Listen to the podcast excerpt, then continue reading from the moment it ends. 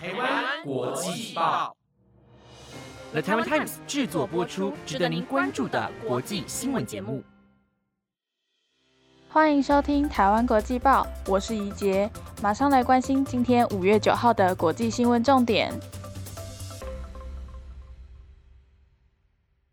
Hello，各位听众，晚安。今天要带您来关心的国际新闻重点有：与俄罗斯胜利日阅兵冲突，欧盟主席前往乌克兰一同庆祝欧洲日；美国破亿 YouTuber 生日发起抽五人送三十万活动，吸引全球千万粉丝转发。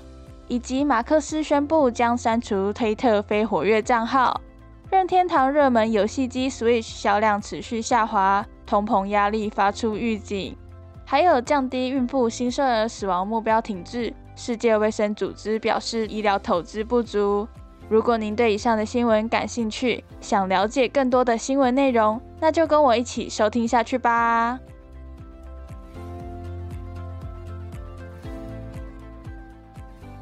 今天的第一则新闻带您来关心与俄罗斯胜利日阅兵冲突，欧盟主席前往乌克兰一同庆祝欧洲日。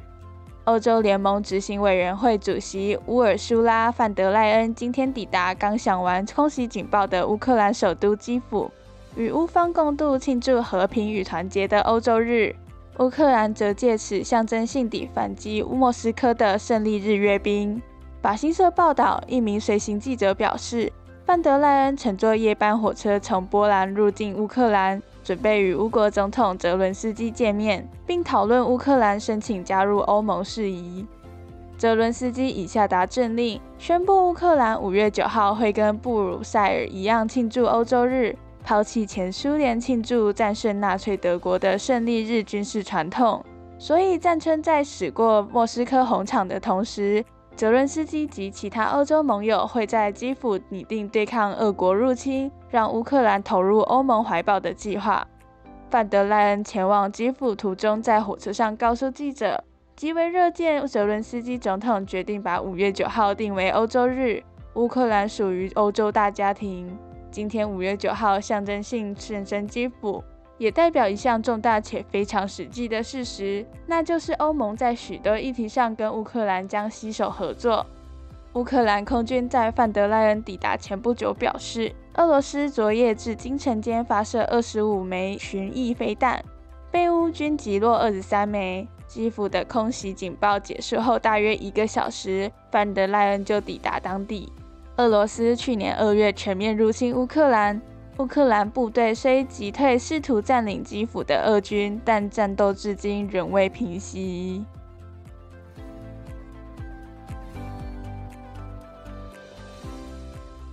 接下来这则新闻带您关注到：美国破译 YouTuber 生日发起抽五人送三十万活动，吸引全球粉丝转发。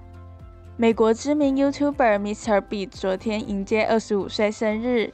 而以慷慨大方闻名的他，除了接受大家的祝福，八号还在 IG 现实动态宣布，只要粉丝完成指定转发的贴文方式，就能参加他的随机抽奖活动。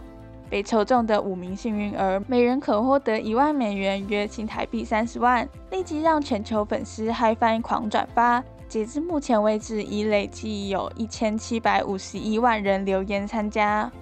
Mr. B 是全球极具影响力的网红之一，他在 YouTube 频道超过一点五亿亿订阅，在 IG、Twitter 上也皆有破千万粉丝追踪。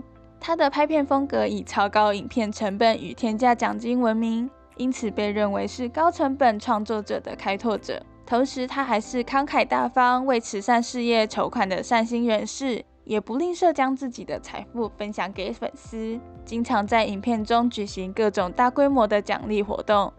而这次的活动，Mr. Beat 以庆生名义向粉丝发起号召，并在 IG 现实动态中表示，今天是他的生日，要向五名他的关注者赠送五万美元，约新台币一百五十一万，每个人将分到一万美元。而要做的就是将他的现实动态分享到个人的 IG 中。并且标注某人还要关注他，获奖人将在七十二小时之内选出。贴文曝光后，立即引爆全球网友朝圣留言和转发参加。许多人都希望能够获得这笔奖金，这股热潮也延烧到台湾。从台湾时间八号下午起，有大量台湾粉丝跟着转发这则贴文，大家纷纷期望自己可以成为五位幸运儿中的其中一人。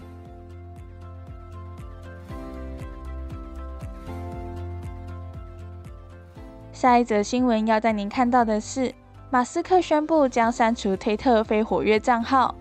社群媒体公司推特执行长马斯克今天宣布，推特将删除长期未使用的账号。法新社报道，马斯克正设法为他去年以四百四十亿美元收购的推特拉抬使用率，提高获利机会。马斯克在推文中表示，将删除好几年完全没有活动的账号。所以会发现追踪人数明显下滑。他也在另一则推文中提到，非活跃账号将被封存，推特将会移除已停止活动数年的非活跃账户。此举表示，推特部分的用户追踪人数将会减少。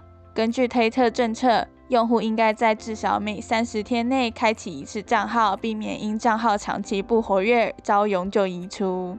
马斯克收购推特后，对于管理平台内容更显松散，还让许多因煽动仇恨或散播假讯息被停权的用户复权。除此之外，马斯克先前宣布，从四月一号起正式推出认证收费制度，每月要支付八美元（约两百四十五元台币）才能获得蓝勾勾。但这项消息曝光后，引发众多知名人物的反弹。市场追踪人士指出，推特营收因广告商避开这项平台而下滑。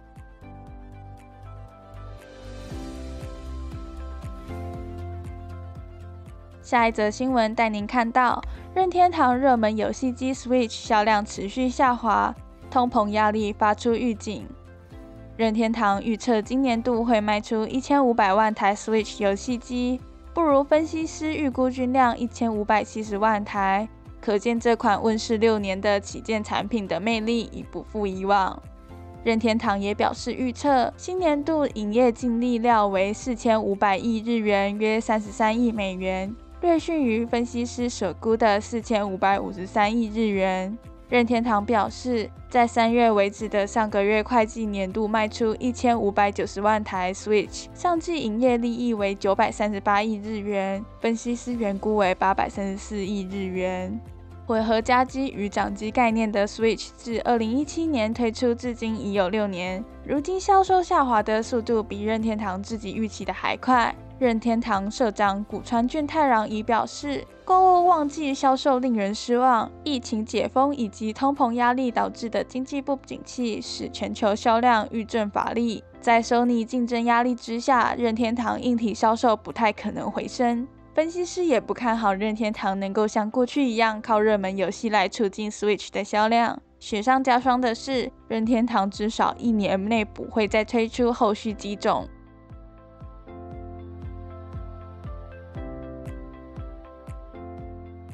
今天的最后一则新闻带您看到：降低孕妇新生儿死亡目标停滞。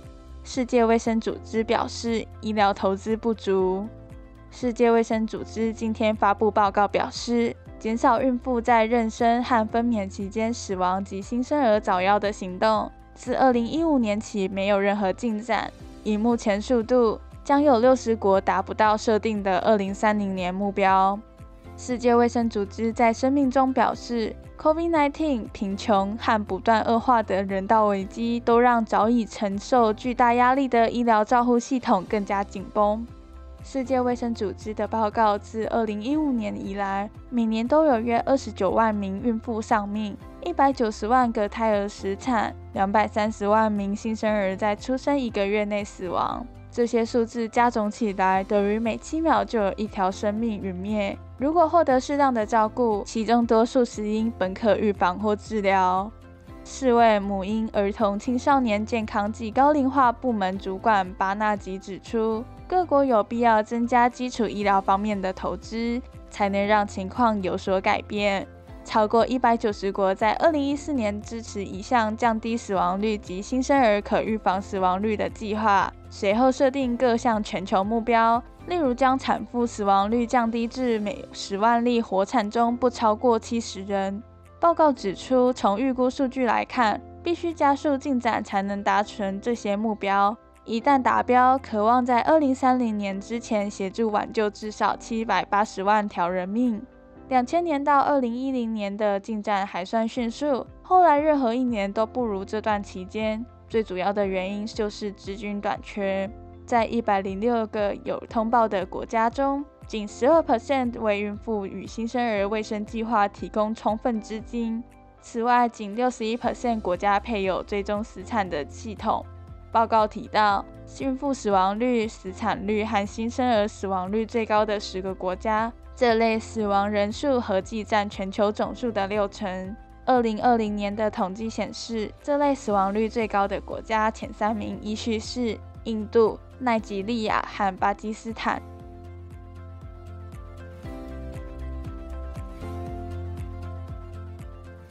以上是今天台湾国际报的五则新闻内容，感谢您的收听。如果对我们的节目有任何想法和建议，都欢迎到台湾国际报的 Apple Podcasts IG 留言告诉我们。以上节目由 The Taiwan Times 制作播出，我们就下礼拜见喽，拜拜。